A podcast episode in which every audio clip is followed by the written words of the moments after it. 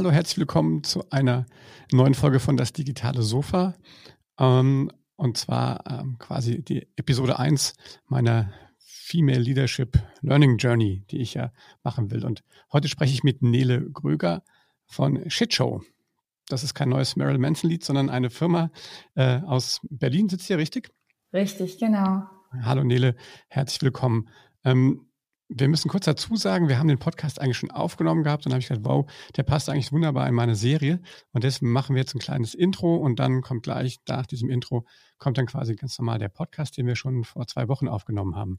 Ähm, Nele, äh, Thema Female Leadership. Ähm, ihr, du hast eine Firma gegründet mit, mit drei anderen Frauen. Ähm, wie ist das so, mit drei, mit zwei anderen Frauen zu gründen? Wie ist es generell zu gründen? Wie ist es so, mit zwei Frauen zu gründen? Ähm, ja, also äh, genau, ich habe äh, Shitshow gegründet zusammen mit Johanna Dreier und Luisa Weirich. Ähm, wir haben aus dem Studium heraus gegründet, aus dem Masterstudiengang Gesellschafts- und Wirtschaftskommunikation. Ähm, und ich denke mal, ähm, so initial ist es ähm, äh, mit zwei Frauen zu gründen, glaube ich, äh, ungefähr genau dasselbe Gefühl wie mit zwei Männern und oder zwei non-binary oder zwei queeren äh, Menschen zu gründen. Es ist einfach äh, immer ein Abenteuer und es ist immer ähm, erstmal aufregend. Und ich glaube, wir waren uns vor allen Dingen am Anfang und an, in, in der Gründungsphase als solcher ähm, nicht so richtig darüber im Klaren, dass das für uns ähm, so ein Riesenthema oder ein größeres Thema werden würde, Female Leadership oder weibliches Gründen. Ähm, aber es ist ja doch was, wo man merkt, dass die Aufmerksamkeit irgendwie dann drauf liegt, gerade wenn man so ein All-Female-Team ist, was ja gerade in der Gründungslandschaft in Deutschland und ich glaube sogar auch weltweit äh, immer noch leider eine Seltenheit ist. Ähm, genau, und deswegen würde ich sagen, es äh, war für wie für viele andere Gründer auch erstmal und Gründerinnen ähm, aufregend. Ähm, und ja, mit der Zeit hat sich auch rauskristallisiert, dass es vielleicht dann doch ein Novum ist. Ist das, ähm, findest, findest du das, oder wie findest du das, dass das so ein, noch so ein Thema ist, über das man nochmal explizit sprechen muss? Grundsätzlich finde ich das gut, dass man darüber explizit äh, spricht, weil ich glaube, es ist wichtig, genau über solche ähm, vielleicht auch sexistischen Strukturen oder ja, Diskriminierungsfaktoren in der Gründungslandschaft oder in der Unternehmenslandschaft zu sprechen. Ähm, und ich finde das, ich finde das gut, dass das Thema einfach auch immer mehr Aufmerksamkeit erhält und natürlich auch es immer mehr tolle Vorbilder und tolle ähm, äh, ja, Frauen in der Gründungslandschaft gibt, die einfach das Bild von Unternehmertum auch nochmal neu prägen. Ähm, das finde ich super und wichtig und freue mich natürlich auch, wenn wir als Team auch da so ein bisschen ähm, dazugehören können zu diesen, zu dieser neuen Bewegung und auch dazu gezählt werden. Das ist etwas, was mich persönlich freut. Wie ist denn deine persönliche Erfahrung so? Ähm, bist du schon mal im Job ähm, oder so ähm, explizit diskriminiert worden als Frau? Ähm, ich glaube, das ist natürlich, ähm, das ist vielleicht auch so ein bisschen ähm, eine ähnliche Thematik, die wir haben, die wir gerade in der Rassismusdebatte führen in Deutschland, dass es häufig gar nicht so leicht ist, äh, den Finger auf Diskriminierung zu legen. Und ähm, man sich immer vorstellt, äh, bei Diskriminierung am Arbeitsplatz, gerade sexistischer Diskriminierung, denkt man immer erstmal an den Chef, der, der, äh, ja, den Vorgesetzten, äh, der der Sekretärin die Hand auf den Hintern legt. So, das ist so das klassische Bild von äh, sexistischer Diskriminierung am Arbeitsplatz. Und ich glaube, viele Menschen ähm, sehen vielleicht auch nicht wirklich, dass, dass es eben noch viel weitergehen kann, dass es in die Strukturen ähm, sich äh, in die Strukturen von ähm, ja, Geschäftsbeziehungen, Unternehmertum einfrisst, das Thema. Und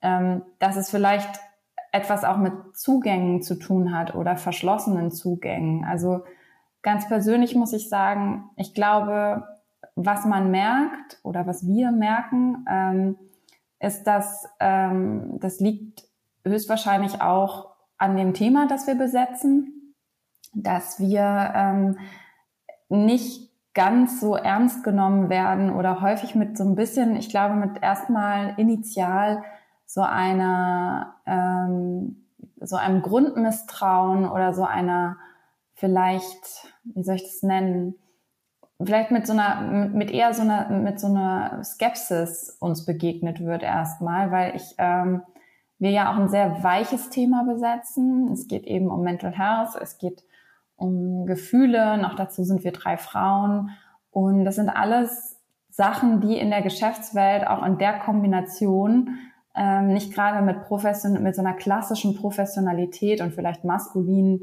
ähm, gelesenen Professionalität ähm, in Verbindung gebracht werden. Und das heißt, wir heißen auch noch Shitshow, wir sind irgendwie weird, ähm, wir sind so ein bisschen anders ähm, und vielleicht dann auch sehr progressiv in dem, was wir irgendwie bespielen und besprechen. Und ich glaube, dass es etwas ist, was Menschen erstmal zu, vielleicht zurückschrecken lässt oder ähm, wo man vielleicht äh, eher mit Vorbehalt äh, konfrontiert ist. Und das ist schon etwas, was wir, was wir merken. Also ganz konkret, ich glaube, wir waren, wir sind ja häufiger mal auf Panels eingeladen, auch in Diskussionsrunden. Ähm, wenn da eben der klassische Tech-Gründer äh, sitzt, der irgendwie Anfang 30 ist und äh, ja großes äh, Kapital hat und äh, irgendwie eben ein Thema besetzt, was eher technisch äh, orientiert ist, dann sind wir daneben eben als All-Female Gründungsteam mit einem sehr erstmal weich erscheinenden Thema, was by the way eben gar nicht weich ist, aber das muss man immer dazu sagen, ähm, ist das eben erstmal, gibt es da schon so ein klassisches Gefälle, würde ich sagen. Wenn du, ähm, wenn du jetzt, ähm, ich sag mal, etablierten und klassisch gewachsenen äh, Unternehmen, die wahrscheinlich auch natürlich auch noch viel alte oder viel traditionellere Strukturen haben, ähm, könntest du denen zwei, drei Tipps einfach geben, wo sie vielleicht selber mal drauf gucken können, um für grundsätzlich mehr Gleichberechtigung sorgen zu können? Gibt es das, so drei Quick Wins? Drei Quick Wins. Ähm, ich würde sagen, es ist zum einen auf jeden Fall, da bin ich, glaube ich, äh, mit vielen, die sich für mehr Geschlechtergerechtigkeit in der Arbeitswelt einsetzen oder da den Blick drauf haben, gehe ich da mit einher, dass ähm, man natürlich auf die Sprache achten sollte, also darauf, wie man MitarbeiterInnen, wie man ähm, Frauen, Männer, nicht-binäre Menschen im Arbeitskontext adressiert und anspricht. Ähm, das ist, glaube ich, sehr wichtig. Das ist im Recruiting wichtig, äh, genauso wie im, äh, im alltäglichen Umgang miteinander, ähm, da den Blick drauf zu haben, weil Sprache formt nun mal unsere, unseren Blick auf die Welt. Und es gibt ja auch super spannende Studien dazu, wie quasi diese, ähm, diese unbewussten ähm, Bias, die man hat, also diese Vorurteile, die man hat, sich durch Sprache eben ausdrücken. Ähm, man hat ja auch Kinder gefragt, irgendwie mal mal einen Arzt. Ähm, und dann wird natürlich ein, ein männlicher Arzt gemalt. Ähm, das heißt, viele, sowohl, sowohl das Selbstverständnis als äh, im, im Job als auch im Privaten wird eben ganz maßgeblich dadurch geprägt, ähm, ob wir uns angesprochen fühlen oder nicht. Und ähm, nur wenn wir das Gefühl haben, dass wir auch ähm, sichtbar sind, auch sprachlich sichtbar sind, ähm, glaube ich, wird sich da auch wirklich längerfristig was verändern. Ähm, das ist so das Erste. Und ähm, dann würde ich eben wirklich ähm, dafür plädieren. Ähm, es gibt ja mittlerweile ganz tolle Diversity-Trainings und Antidiskriminierungstrainings. Ähm, von Menschen, die eben sich bestimmten Schwerpunktthemen in dem Bereich irgendwie zuwenden, sei es jetzt ähm, LGBTQ-Themen oder auch klassisch Sexismus-Themen und Mann-Frau-Themen, ähm, dass man ähm, wirklich Führungspersonal dahingehend schult, ihre eigenen blinden Flecke und ihre eigenen Diskriminierungen ähm, aufzudecken. Und das ist manchmal ein ziemlich schmerzlicher Prozess. Ähm, wir als Shitshow haben ganz viel im Rahmen von der Rassismusdebatte gerade über unsere eigenen blinden Flecke und über unseren eigenen über unsere eigene Bias quasi nachgedacht und ähm, versuchen da auch immer mehr hinzugucken. Ähm, und ich glaube, für andere Formen der Diskriminierung gilt es eben auch zu schauen, okay, ähm, finde ich diese Person jetzt äh, zu emotional, weil ich das wirklich glaube, oder hat es was damit zu tun, welches Geschlecht sie hat? Ähm, sehe ich sie als genauso qualifiziert an oder ähm, und spielt dabei das Geschlecht eine Rolle oder nicht? Also ich glaube wirklich zu schauen, ähm, wo man da selber blinde Flecken hat, ist wichtig und es ist eben super wichtig, dass Führungskräfte und Vorgesetzte dieses Wissen und diese, diesen kritischen Blick auf sich selber lernen. Und das ist eben einfach nicht immer einfach und es tut manchmal weh. Und ich glaube aber, dass wir ähm, ja deshalb irgendwie kritisch denken können und Menschen sind, dass wir genau diesen Weg der Selbstreflexion irgendwie gehen und auch immer wieder uns fragen, hey, wie denke ich denn über bestimmte Sachen? Und ich glaube, dass es für alle Menschen im Unternehmen sehr gewinnbringend ist, wenn das passiert.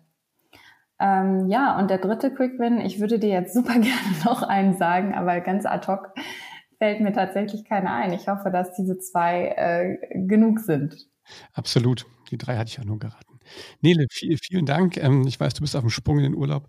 Toll, dass wir das noch aufnehmen konnten. Jetzt geht's weiter mit dem äh, tatsächlichen Podcast, wo du nochmal ausführlich auch erklärst, was Shitshow macht, wie ihr gegründet habt und was euer, was euer äh, Angebot eigentlich ist. Und ähm, ja, ich wünsche allen Hörern viel Spaß. Das digitale Sofa mit Oliver Kemmern. Hallo, herzlich willkommen zu einer neuen Folge von Das digitale Sofa. Heute ist bei mir zu Gast Nele Gröger aus Berlin von der Firma Shitshow. Nele, hallo, herzlich willkommen. Wie geht's dir? Alles gut bei dir? ja, vielen, vielen Dank für die Einladung. Mir geht's super. Ich freue mich hier zu sein. Sehr schön. Wie kommt man auf die Idee, eine Firma Shitshow zu nennen? Uh, das ist ähm, ja eine gute Frage, äh, die uns tatsächlich auch nicht ganz so selten gestellt wird. Deswegen habe ich natürlich eine Antwort parat. Ähm, ja, Shitshow ähm, ist erwachsen aus dem Gefühl, ähm, dass das Leben halt manchmal tatsächlich eine kleine Shitshow ist, gerade wenn man mit mentalen Belastungen zu tun hat oder auch Menschen, die äh, das vielleicht noch gar nicht wissen, dass sie vielleicht manchmal mental oder psychisch belastet sind. Aber das Leben ist nun mal nicht immer ganz einfach und diese Tatsache zu akzeptieren und sie auch in unser Arbeitsleben und in unseren Alltag zu integrieren, tut meistens immer ganz gut. Und deswegen fallen wir sozusagen mit der Tür ins Haus und stellen diese Tatsache einfach mal in den Raum. Ähm, genau, daher kommt der Name. Äh, und zusätzlich dazu ähm, nimmt er so ein bisschen Anleihe von einer Ausstellung, die wir am Anfang unserer Arbeitskarriere, unserer Unternehmung äh, gebaut haben. Die hieß tatsächlich auch Shit Show, a Show about Shitty Feelings. Und ähm, ja, das ist so ein bisschen die Geschichte dahinter. Sehr schön. Ähm, du, du persönlich, was hast du für einen Hintergrund? Also ähm, aus, welcher, aus welchem Bereich, Branche kommst du eigentlich? Ähm, ich komme aus der Kommunikationsbranche. Äh, ich bin so ein ganz typisches Mediengewächs, ähm, habe viel in Agenturen gearbeitet, tatsächlich als Copywriterin und Konzepterin, ähm, Strategin, Kommunikationsstrategin auch. Ähm, und äh, ja, hier jetzt in der Shitshow arbeiten wir zusammen eben mit Leuten, die aus der Kommunikation kommen und aus der Strategie, auch aus der Beratung, äh, mit äh, PsychologInnen. Also das heißt, wir, wir ja, verbinden uns da so. Aber ursprünglich habe ich eben klassischen äh, Kommunikationshintergrund. Ähm, du hast mit noch zwei anderen Frauen gegründet, richtig? Richtig, genau. Wann, wann kam so die Idee? Wolltest du schon immer mal äh, Unternehmerin werden oder wann kam die Idee, eine eigene Firma zu gründen? Ja, das war irgendwie ähm, ganz witzig, weil sich das so organisch ergeben hat. Ich glaube, die ähm, die Hintergründe waren, also waren irgendwie viele Hintergründe. Zum einen habe ich diese zwei wahnsinnig tollen Frauen kennengelernt, die mein Leben extrem bereichert haben und die ich einfach nicht mehr loslassen wollte und von denen ich irgendwie wusste, okay, ich will mit euch noch mehr äh, tolle Sachen machen und noch mehr ähm, noch mehr Erfahrung sammeln. Und zum anderen, das war so ein bisschen der private oder persönliche Hintergrund.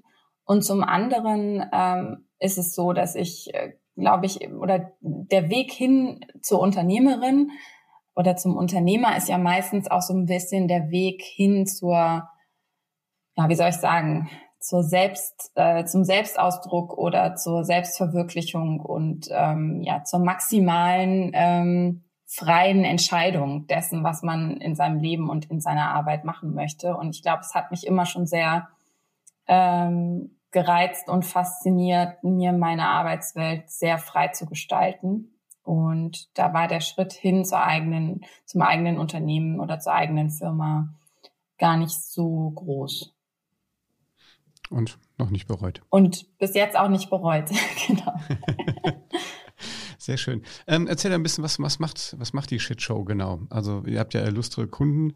Erzähl doch mal ein bisschen so, für wen arbeitet ihr? Wie sehen so Projekte typischerweise aus, die ihr macht? Ja, gerne. Also Shitshow ist eine Beratungsagentur ähm, und wir befähigen Organisationen, Arbeit mental gesund zu gestalten ähm, und für Mental Health zu begeistern. Das war so ein bisschen der Elevator Pitch und der, die Tagline, aber wir sind eigentlich eine klassische ähm, Beratungsfirma, die sich ganz äh, diesem Nischenbereich Mental Health, psychische Gesundheit zugeschrieben hat. Und wir ähm, bieten Beratungen auf unterschiedlichen Ebenen an. Ähm, das heißt halt nicht nur klassisch Beratung oder Beratungsprozesse, sondern eben auch Coachings, Trainings, Supervision, also all diese lustigen und munteren Begriffe, die sich unter diesem Beratungsschirm irgendwie verorten lassen.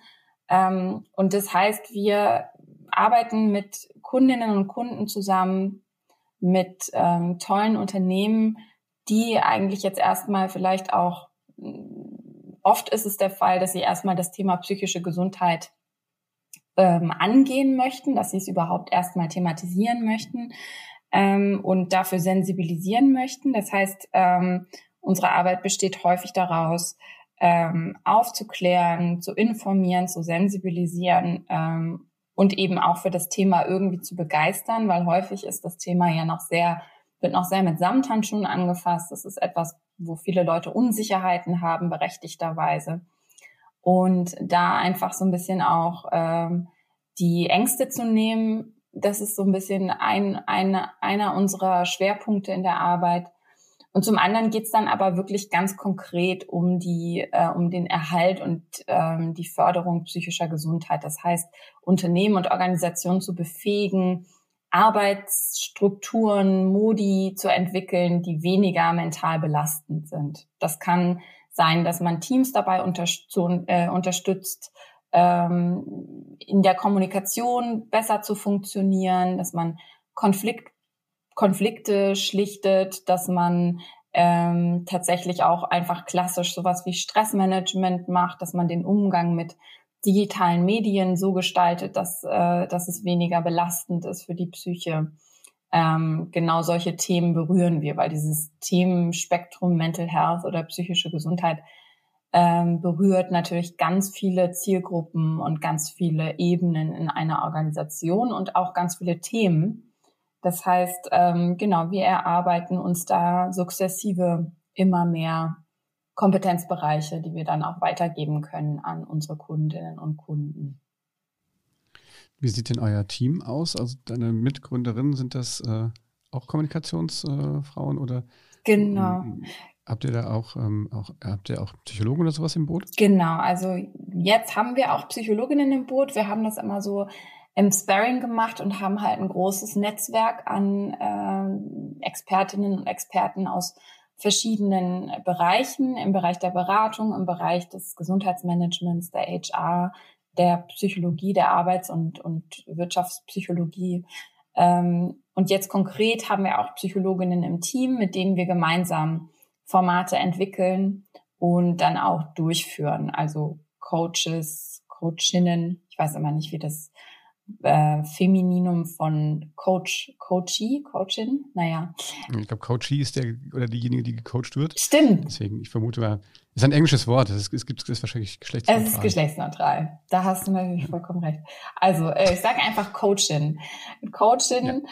und ähm, ja, genau, so sieht unser Team aus. Ähm, unser Kernteam besteht eben aus ähm, uns drei Gründerinnen. Wir kommen aus dem Bereich der strategischen Beratung, der Kommunikationsberatung und wir arbeiten jetzt eben auch fest, frei mit äh, Menschen zusammen, die auch psychologische Expertise haben und genau so.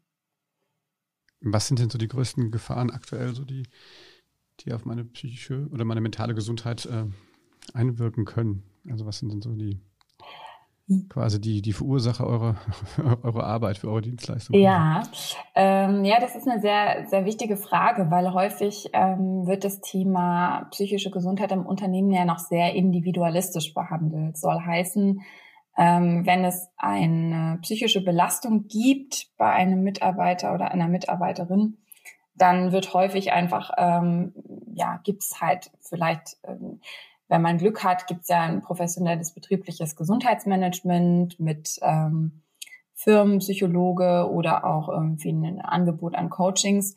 Und da wird dann eben individuell unterstützt, wird irgendwie an der Stressmanagement, äh, Stressbewältigungskompetenz, Resilienz gearbeitet. Häufig gibt's aber ähm, eben in Organisationen und Unternehmen noch ganz andere, man nennt das Negativtreiber, äh, was du gerade angesprochen hast, also die Faktoren, die auf unsere Psyche sich negativ auswirken. Ähm, und das können unter anderem sein, wie gerade schon so ein bisschen angeteasert, ähm, dass die Kommunikation ähm, vielleicht nicht sonderlich wertschätzend ist. Also Wertschätzung ist ein ganz äh, großes Thema. Ähm, das, ähm, dann gibt es so klassische Themen, die einem vielleicht auch relativ schnell einfallen, ist so ähm, zu viel Zeitdruck, Missmanagement, was die Kapazitäten und und die den das das äh, den Workload äh, angeht. Dann ähm, ist aber auch so, es gibt ja immer dieses Burnout oder Boreout, also wenn Leute nicht wirklich in ihren Kompetenzen arbeiten, wenn sie vielleicht äh, unterfordert sind oder überfordert, wenn sie eben nie in so, eine, so ein gewisses Erleben von Selbstwirksamkeit kommen können im Job, weil sie sich halt entweder ähm, immer komplett ausbrennen äh, oder eben das Gefühl haben, sie bleiben unter ihren Möglichkeiten und haben auch keine äh, Option, sich zu entwickeln. Das ist auch ein äh, großer Faktor.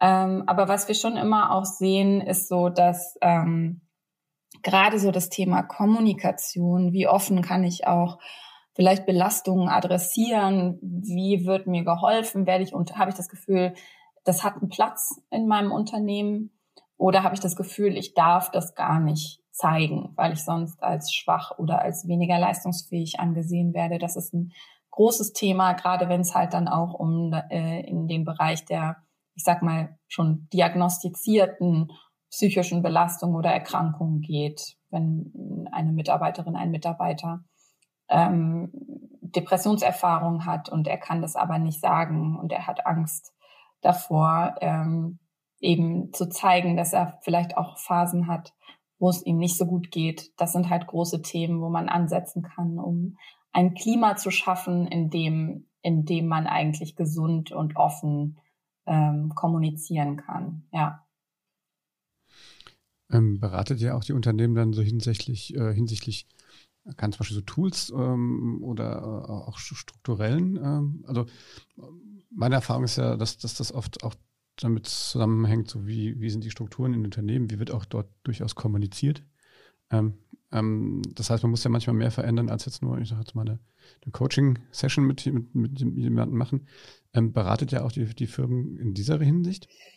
Ja, also das ist auf jeden Fall ein Bereich, in dem wir uns jetzt zunehmend ähm, reinentwickeln, weil natürlich, also wie du genau richtig gesagt hast, es bleibt halt nicht beim Individuum stehen und meistens dann auch nicht bei der Teamstruktur als solcher, sondern da geht's dann wirklich auch ähm, um ähm, ja, Hierarchiefragen, um ähm, Strukturfragen im, auf einer bestimmten Unternehmensebene oder ähm, ja, wie kommuniziert wird über die Ebenen hinweg. Ähm, Und das sind natürlich sehr komplexe Fragestellungen, ähm, in die wir immer mehr hineinwachsen. Und ich freue mich total darüber, weil das was ist, was äh, finde ich auch am spannendsten ist an diesem Job, dass es halt einfach sehr ähm, verschiedene ähm, Problemstellungen gibt und dass es auch irgendwie komplex ist. Menschen sind komplex.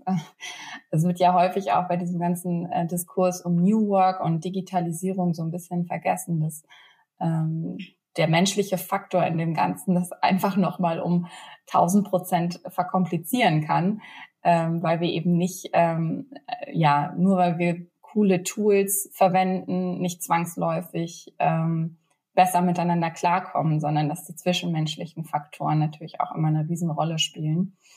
Äh, und gerade was jetzt so dieses Thema, wie kommunizieren wir und in welchem Pace und in welcher Dichte, da entwickeln wir oder haben wir gerade über die Corona-Zeit ganz äh, spannende Formate entwickelt, wo es wirklich auch um den Umgang mit digitalen Tools geht, um einen mental gesunden Umgang damit zu finden glaube, wir haben alle erlebt, dass wir äh, gerade irgendwie jetzt im Homeoffice manchmal so ein bisschen überfordert waren, wenn es darum ging, jetzt den zehnten Videocall am Tag äh, zu ähm, ja abzuleisten und da einfach äh, gute Modi zu finden, gemeinsam mit, den, mit dem Team und mit der Führungsebene ähm, gesund zu kommunizieren. Das ist ein großes Thema gerade, äh, in, den, in das wir auch immer mehr reingehen. Genau. Hast du da konkret mal irgendwie ein paar, also das finde ich ja spannend. Ich glaube, das haben wir wirklich alle erlebt und ich denke, das beobachte ich auch hier bei, bei uns, dass, dass wir so, ne, man so schön Homeoffice ist, aber jetzt, jetzt so nach fast einem halben Jahr, ähm, dann diffundieren dann doch so kommunikative Schwächen dann dadurch. Ja. Was, was sind denn, was können, was sind dann so, so die, die interessantesten Sachen, die ihr so festgestellt habt und was sind Vielleicht habt ihr so ein paar Quickwins, die, die wir unseren Hörern mitgeben können. Klar. Ja, wo, wo, muss man so ein bisschen drauf gucken? Ja, ja, gerne. Ähm, also ein ganz wichtiges Thema ähm, ist ähm, auf jeden Fall die, die, das Erkennen von, von Belastung. Ich glaube, gerade in der Krise war es immer häufig so, wir sind alle mit einem riesen, mit einem riesen Aktionismus oder viele, man hat gesehen, viele sind mit einem großen Aktionismus in, in diese Zeit reingegangen. Ähm, es ging erstmal so ein bisschen, ist ein bisschen so wie, wie bei jeder, äh, bei, bei jeder, bei jedem Krisenerlebnis geht es häufig erstmal darum, oh Gott, die Krise ist da, wie kriegen wir sie bewältigt und jetzt alle schnell, schnell, schnell, viel, viel, viel. Und ähm, das war natürlich ähm, insofern dann auf Dauer so ein bisschen schwierig, weil man gemerkt hat, okay, die Belastung und die, die großen Fragen, die sich mit dieser Krise eigentlich aufgetan haben, also sowas wie ähm, finanzielle Unsicherheit, ähm, Unsicherheit über die Zukunft, äh, gesundheitliche Sorgen, ähm, das die Frage nach der Selbstwirksamkeit, wie kann ich eigentlich ähm, hier jetzt noch irgendwie, wie kann, kann ich mein Schicksal noch selber kontrollieren oder nicht, also auch Ohnmachtsgefühle. Das alles hat natürlich irgendwie so ein bisschen auf unsere Psyche geschlagen. Und ähm, gerade im Homeoffice und Remote, also auch nur über digitale Tools verbunden, ist es häufig sehr schwer für Führungskräfte beispielsweise auch zu spüren, okay, wo sind denn jetzt Belastungen und wie kann man die denn erkennen? Und ähm, wir haben viel über das Thema Check-ins gesprochen in den letzten Wochen und Monaten und wie man Check-ins digital einfach gestalten kann. Also für viele Firmen sind ja Check-ins als solche erstmal nochmal so ein bisschen so eine Neuigkeit oder etwas, was vielleicht auch so ein bisschen Unbehagen auslöst. Und ich spreche jetzt von Mindset-Check-ins, also nicht von so Projektstatusabfragen, sondern wirklich ähm, zu fragen, hey, wie geht's dir denn? Ähm, und was brauchst du eigentlich gerade, um, um gut zu arbeiten? Ähm, da, da haben wir gemerkt, tut es total gut, sich äh, diese Tools zunutze zu machen und tatsächlich niederschwellige Check-ins, Check-in-Methoden zu etablieren. Also um es ganz konkret zu machen, wir haben, wir arbeiten über Slack ähm, und wir haben uns in dieser Zeit der Krise einen kleinen Slack-Bot programmiert. Wir nennen den Shit-Check, noch so ein schwieriges Wort. Ähm, und darüber raten wir jeden Tag tatsächlich sehr, sehr einfach unsere Stimmung von eins bis fünf Scheißhaufen. Es gibt ja diese kleinen Emojis, die man, äh, äh, ich weiß nicht, ob du die kennst. Ich glaube, der heißt, die heißen Poop-Emojis, diese kleinen Kackehaufen. Und ähm, wir raten das tatsächlich im Team ähm, immer von eins bis fünf. Also ein Emoji heißt so, ah, ich habe heute, bei mir geht's eigentlich ganz gut und fünf, äh, ich habe ganz schön viel auf der Platte, mir geht's gerade wirklich, äh, um auf gut Deutsch zu sagen, richtig beschissen. Und äh, das hat uns voll geholfen, durch diese Krise zu steuern, weil wir gemerkt haben, ähm, dass ohne dass man jetzt das Riesenfass aufmacht und wirklich jetzt irgendwie, man denkt ja bei Check-in häufig, oh Gott, jetzt liegen sich alle in den Armen und alle erzählen sich ihre privatesten Probleme, konnte man damit sehr, sehr einfach so ein bisschen so eine, so eine Grundstimmung abfragen und konnte entsprechend auch besser auf die Kollegin oder den Kollegen im Arbeitsalltag reagieren und wusste seine Reaktionen auch besser einzuordnen. Das hat uns zum Beispiel sehr geholfen. Das war ein Thema. Und vielleicht noch mal so ähm, konkret, wenn es so um diese klassischen Schwierigkeiten der Kommunikation geht. Also man hat wird bombardiert mit ähm, äh, mit Nachrichten, ähm, ärgert sich dann vielleicht darüber, dass äh, Kollegin XY ähm, ewig nicht auf auf E-Mails antwortet. Ähm, dabei ist es super dringend.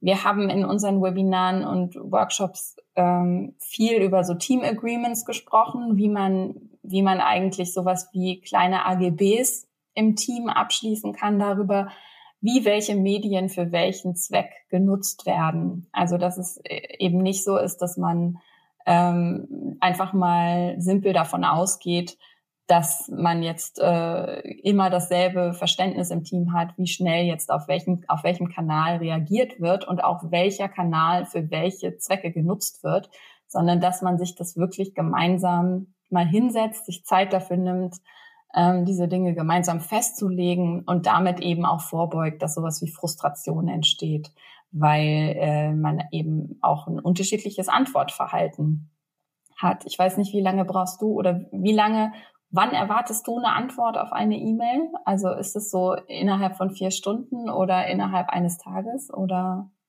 drei Tage? Echt eine gute Frage, da habe ich mir. Kommt drauf an, sage ich. Ne? Manchmal brennt die Hütte. Ähm, ja, ist ja nicht mal, ich meine, E-Mails ist das, das, das eine, das ist ja schon fast ein antiquarisches ja, äh, ähm, genau. Ähm, Medium, aber wenn ihr sagt, ja, wir Slack, wir nutzen jetzt irgendwie, wir haben Teams irgendwie, ähm, und ich glaube, da ist das tatsächlich, und wir haben noch so Ticketsysteme. Ähm, nee, das ist ein schönes, schönes Beispiel eigentlich, weil wir haben ähm, jetzt auch gerade im Homeoffice, wir, wir diskutieren gerade, wie wir wieder zurückkommen. Ja. ja. Also, weil wir gesagt haben, eigentlich sind wir, also uns liegt auch sehr viel am persönlichen Kontakt. Also wir machen Homeoffice gerne und auch möglich. Ja. Aber auf der anderen Seite, ähm, wenn man nur Homeoffice macht, dann das ist ja fast so wie Offshoring. Ja. ähm, und ähm, naja, und es ist ja so, dass da teilweise, da warte ich vielleicht auf eine, auf eine Information und die, die kommt nicht, weil sie irgendwo in irgendeinem Channel ver, ver, versiegt ja. ist. Und ich wäre früher vielleicht einfach kurz aufgestanden zum Kollegen und gesagt, mal ganz kurz, hast du meine, meine Nachricht gesehen, der Kunde nervt mich hier, denn aus? Ja, ähm, eskaliert sowas dann teilweise dann über ganz andere, auf einmal dann ganz andere Eskalationsstufen, äh, weil man halt einfach sich dann nicht mehr sieht. Ne? Und ähm, also ich glaube, da ist es manchmal schwierig, dann in so einer Nachricht zu erkennen, ob die jetzt tatsächlich äh, dringend ist oder nicht und so. Ne? Deswegen solche AGBs zu vereinbaren finde ich gut, müssen sich nur alle dran halten. Das stimmt, da müssen sich alle dran halten und das heißt auch äh, nicht, wenn man, es hört sich immer so an, als würde man Moses Steintafeln meißeln, wenn man sowas sagt, so irgendwie, wir vereinbaren jetzt diese AGBs. Ich glaube, es geht grundsätzlich darum, sich bewusst zu machen, dass digitale Tools und Medien mehr erfordern als nur eine ähm, Technik- und Medienkompetenz, sondern eben auch eine zwischenmenschliche und emotionale Kompetenz und dass man sich eben darüber austauschen muss auf einer on a regular basis sozusagen, ähm, was man, äh, welches Tool man wie nutzt und ähm, auch im Austausch darüber bleibt. Ähm, das sind eben genauso wie andere Dinge, die zwischen Menschen passieren, ähm, verändern sich solche Sachen auch. Ähm, und ich glaube aber, dass viele immer davon ausgehen, dass, ähm, dass, dass das schon irgendwie dann immer so bleibt und dass das für alle irgendwie so passt, aber dass man genau darüber auch reden muss ähm, ich glaube, das, das, das machen die wenigsten. Ähm, deswegen, genau, ist es, glaube ich, ganz gut, gerade in solchen Phasen da so ein bisschen den Fokus drauf zu haben, weil das, dass digitale Kommunikation uns ausbrennen kann und dass das auf jeden Fall einer der negativen Treiber ist, auch in Unternehmen. Das ist äh, klar, das zeigen Studien ganz deutlich. Ähm, und gerade je weniger wir uns eigentlich mit einem Medium wirklich sicher fühlen und gut fühlen und auch wissen, wozu wir das machen, desto mehr kann es uns belasten. Und äh, deswegen müssen wir da so ein bisschen alle ein Auge drauf haben. Ähm, wie, wie geht ihr, ähm, also ihr, ihr, also ihr begleitet solche Prozesse wahrscheinlich länger in den Unternehmen, ne? Das ist ja nicht damit getan, da einmal mit jemandem darüber zu reden, sondern das müssen ja auch Organisationen erstmal lernen und die Menschen vor allen Dingen lernen. Genau.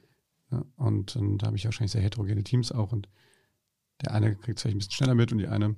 Und ähm, wie, wie lange seid ihr so in den Unternehmen drin? Also wie lange laufen solche Projekte bei euch? Ja, also tatsächlich ist es jetzt so, ähm, uns gibt's ja auch noch gar nicht so lange. Wir sind ja richtig, äh, wir, wir fangen ja gerade auch irgendwie so ein bisschen an, uns ähm, unseren Kundenstamm aufzubauen und haben da auch schon echt ganz schöne, ganz schöne Erfolge feiern können, ähm, auch mit unseren Kundinnen und Kunden zusammen.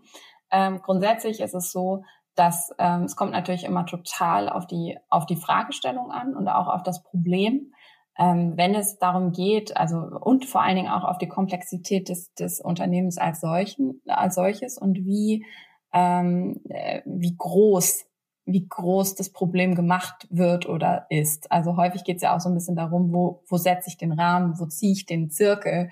Ähm, ist, es ein, ein, ist es ein eingrenzbares Teamproblem oder sprengt es quasi den Rahmen einer ganzen Abteilung oder wie groß wollen wir das ähm, eskalieren sozusagen. Ähm, und das ist äh, danach, äh, davon hängt das so ein bisschen ab. Also unserer Erfahrung nach ist gerade, wenn es so um so Kommunikationsfragen geht, wie können wir eigentlich Kommunikation besser gestalten, so dass sie uns ähm, nicht ähm, auslaugt, dann ist das schon so, dass wir da so über einen Zeitraum von, von mehreren Tagen ausgedehnt ähm, auf auf mehrere Wochen halt auch im Gespräch sind. Aber das jetzt so ganz konkret zu sagen, wie lange das dauert, das ist natürlich sehr, sehr, sehr individuell. Und meistens ist es schon auch so, ich finde, das ist schon auch eine ganz schöne Beobachtung, die wir gemacht haben, dass eben schon auch Impulse ähm, auch was verändern können. Also wir haben jetzt eben dieses, dieses Format, das wir entwickelt haben zum Thema Remote Work äh, in Teams ähm, über die Corona-Zeit. Äh, da gehen wir auch nie rein und sagen, okay, wir erzählen euch hier jetzt ein bisschen was und jetzt seid ihr alleine damit, sondern wir entwickeln auch immer Tools, ähm, wiederum Tools für die Tools quasi, mit denen man dann ähm, eben solche gemeinsamen Vereinbarungen treffen kann und auch gemeinsam Veränderungsprozesse anstoßen kann ähm, und begleiten das dann immer punktuell weiter. Also wie kommen wir damit als Team zurecht? Braucht es da noch was anderes? Haben wir das Gefühl, dass wir immer noch ähm, verwirrt sind oder was, was brauchen wir da noch mehr?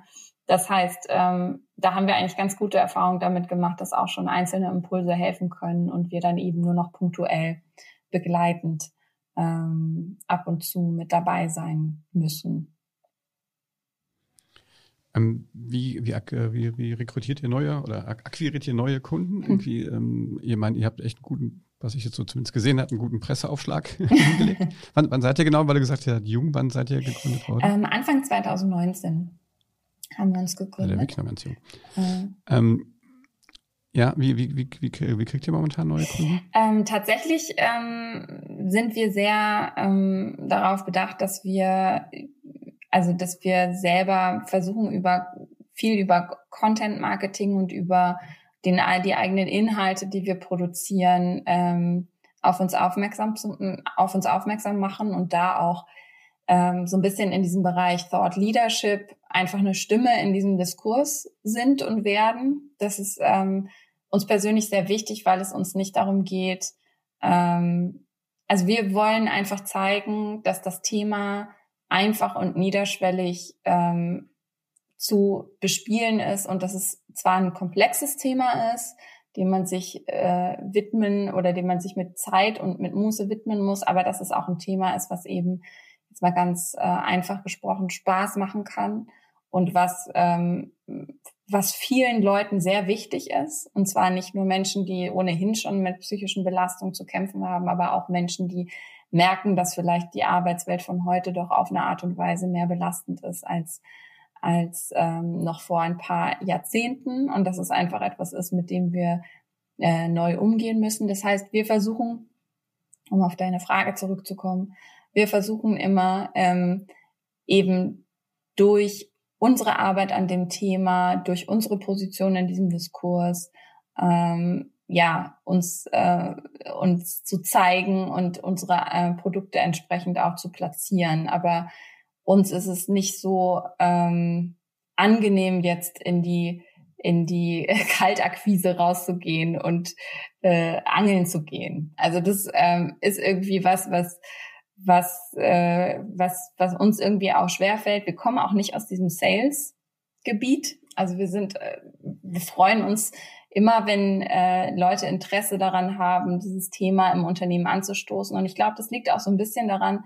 dass es halt ein sehr für viele Leute noch ein sehr mh, mm, ja, wie soll ich sagen, kompliziertes Thema ist, dass wir irgendwie merken, es ist eigentlich schön, wenn, wenn der Impuls vom Kunden kommt und wir keine große Überzeugungsarbeit leisten müssen, weil ähm, wenn man jemanden überzeugen muss, psychisch gesunde Arbeitswelten zu entwickeln oder Lösungen dafür, um psychische Gesundheit im eigenen Unternehmen zu stärken, dann ist es vielleicht auch noch nicht dann ist die Entwicklung auf der Seite vielleicht noch nicht so da. Wir, wir möchten niemanden überreden dazu. Ich glaube, das ist so ein bisschen der Modus. Ich glaube, das Thema ist zu sensibel, um, um auf so eine Art von Druck aufzubauen. Deswegen ja. Also wir, äh, eigentlich kommen Menschen auf uns zu, die finden, dass das Thema wichtig ist. Und es sind meistens auch genau die Kunden, die zu uns passen. Wer in den Unternehmen äh, kommt denn auf euch zu? Sind das die Mitarbeiter, die sagen, hey, wir müssen was machen? Sind das Führungskräfte? Sind das? Das ist tatsächlich das, ein ganz spannendes. Äh, ja, das ist tatsächlich ein ganz spannendes Thema, weil das echt beides ist. Also ähm, wir befinden uns deswegen auch, was unsere Kommunikation angeht, immer so ein bisschen an der Schnittstelle zwischen B2B und B2C. Also wir ähm, wir sind ja selber mit unserer Geschichte auch äh, durch diesen Prozess gegangen, dass wir gemerkt haben, so wie wir heute arbeiten, ähm, ist es eher ist es eher kontraproduktiv für unsere mentale Gesundheit und es gibt viele Dinge, die wir ändern müssen. Ähm, das heißt, ich glaube, dass das Identifikationspotenzial ähm, von Beschäftigten da sehr hoch ist, dass sie sagen, ah ja, das kennen wir auch und eigentlich, hey, Shitshock, kommt doch mal zu uns, macht doch mal was bei uns. Ähm, das passiert auf jeden Fall. Mm, es ist aber so, dass da natürlich ähm, dann erstmal Wege geschaffen werden müssen im Unternehmen auch. Also das sind ja nicht die Leute, die uns dann im Endeffekt beauftragen, sondern da muss die Kommunikation dann eben auf die höheren Ebenen gehen. Und häufig sind es Leute, die ähm, in Unternehmen als solchen vielleicht schon in Kontakt mit der HR oder äh, dem Gesundheitsmanagement oder der eigenen Führungs äh, Vorgesetzten und Führungskraft stehen, ähm, die einfach was gerne machen möchten und die das Go gekriegt haben, etwas zu machen. Also äh, ich würde sagen, so Thought Leader im Unternehmen oder so Mental Health Ambassador, ähm, die irgendwie gerne das Thema vorantreiben wollen. Und das können Leute aus der HR sein oder eben aus dem People Management. Das können aber auch tatsächlich auch Führungskräfte sein, die sagen, ich, äh, ich will auch selber irgendwie lernen, ähm, das besser zu handeln. Oder es sind halt wirklich, wie du sagst, Beschäftigte. Das ist ganz unterschiedlich. Ja, vor allen Dingen ist ja, du sprichst ja von Strukturen, die gibt es eigentlich nur in größeren Unternehmen. Ja. Ne? Also ähm, das heißt jetzt voraus, dass die dort äh, tatsächlich ähm, in der, äh, in der Lage, also so eine, Struktur haben, dass es da Leute gibt, die für, für Mitarbeiterentwicklung was zuständig sind. Ähm, ähm, aber ich glaube, es gibt ja auch kleinere Unternehmen, wo ihr wahrscheinlich gut helfen könnt. Ne? Also gerade, wo das vielleicht als ein bisschen hemdsärmlich auch noch gemacht wird und sich nicht jemand speziell um so Themen kümmert. Ähm, ja, damit will ich sagen, wenn jemand sowas hört und der sagt, hm, ich das Gefühl, bei mir äh, läuft es nicht so, die können euch ja wahrscheinlich auch mal anfunken. Kannst du sagen, magst du sagen, was, was, was kostet sowas? ähm, Weil das ist ja oft ein Thema, ne? Dass, dann, dass, dass das irgendwie, wenn ich ja, ein kleines Unternehmen bin, auf die Kohle gucken das muss. Das stimmt, ja? das stimmt total. Du musst nicht. hey, danke.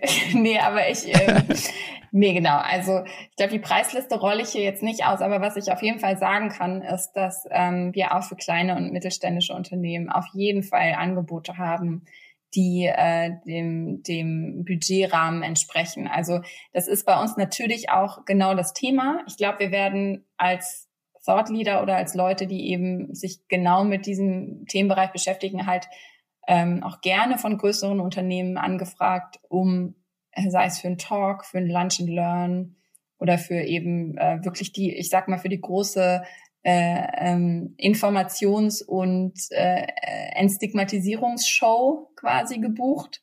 Ähm, das stimmt, aber unsere, unter, äh, unsere Angebote beziehen sich ja auf ganz verschiedene Ebenen. Und gerade wenn es dann so in den Bereich Teamkonflikte ähm, oder Teamkommunikation äh, geht oder wirklich Kommunikation mit der Führungskraft oder auch Führungskraft-Sensibilisierung und Information, ähm, dann sind das, äh, sind das Sachen, die ähm, wir natürlich auch immer von, von der Kostenseite her auf kleine und mittelständische Unternehmen zuschneiden. Also da äh, versuchen wir auf jeden Fall beides abzudecken. Ja.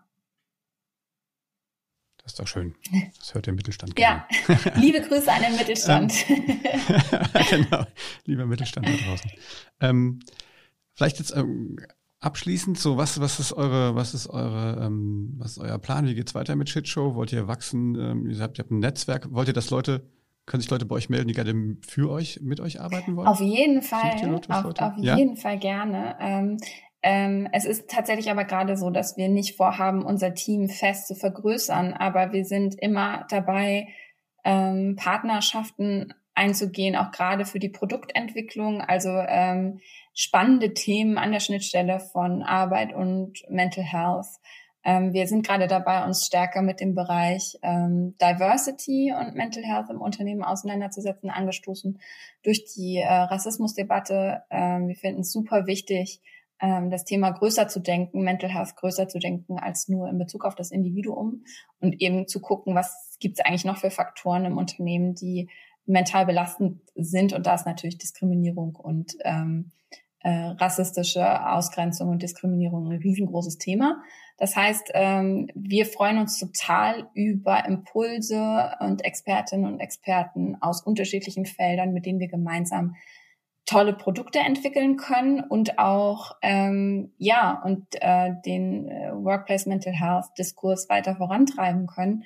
Ähm, und ansonsten ähm, freuen wir uns auch natürlich immer trotzdem über Bewerbungen, auch wenn wir uns gerade nicht in der Lage befinden, äh, unser Team ad hoc zu vergrößern. Aber wir hoffen natürlich, äh, dass das in nächster Zeit passieren wird, gerade wenn sich vielleicht der Hut oder die, die Glasglocke der Krise so ein bisschen wieder ähm, hebt und wir auch wieder Präsenzformate äh, in normalem Maße machen können, dann ähm, kann sich das auch ganz schnell wieder verändern. Ja, ich glaube, das, das hoffen wir. hoffen wir. Das hoffen wir alle, ja. ja, ähm, Nele, vielen Dank. Das war äh, wirklich sehr, ähm, sehr spannend, finde ich sehr schön. Echt auch also nicht nur der Name ist cool, sondern auch wie ihr das macht. Ähm, wo findet man euch? Sagt mal ganz kurz, ähm, ihr sagt, ihr macht auch Content Marketing, klar, Webseite, was gibt's Genau, noch? es gibt unsere Webseite natürlich, es gibt, ähm, wir sind sehr aktiv auf Instagram.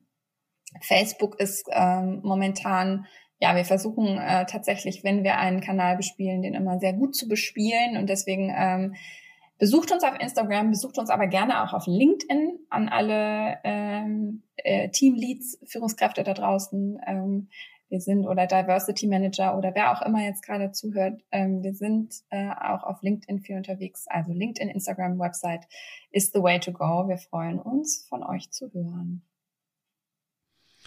Sehr schön. Nochmals vielen Dank. Ähm, wenn euch da draußen der ähm, Podcast hier gefallen hat, dann gebt uns einen Daumen hoch und fünf Sterne bei Apple Podcasts. Das hilft auch immer. Äh, auf LinkedIn findet ihr uns natürlich auch. Ähm, da könnt ihr sowohl Nele als auch mich sicherlich einfach auch kontaktieren, wenn ihr noch Rückfragen irgendwie habt. Wenn ihr noch spannende äh, Gäste für den Podcast habt, dann lasst uns mich vor allen Dingen auch da wissen. Und in diesem Sinne, ja, bleibt gesund. Äh, Nele, viele Grüße nach, nach Berlin, richtig? Ja, richtig. Ja, cool. hier aus meinem Kabuff in die weite Welt raus. Ähm, ja, in diesem Sinne, bleibt gesund. Bis dahin. Tschüss, tschüss.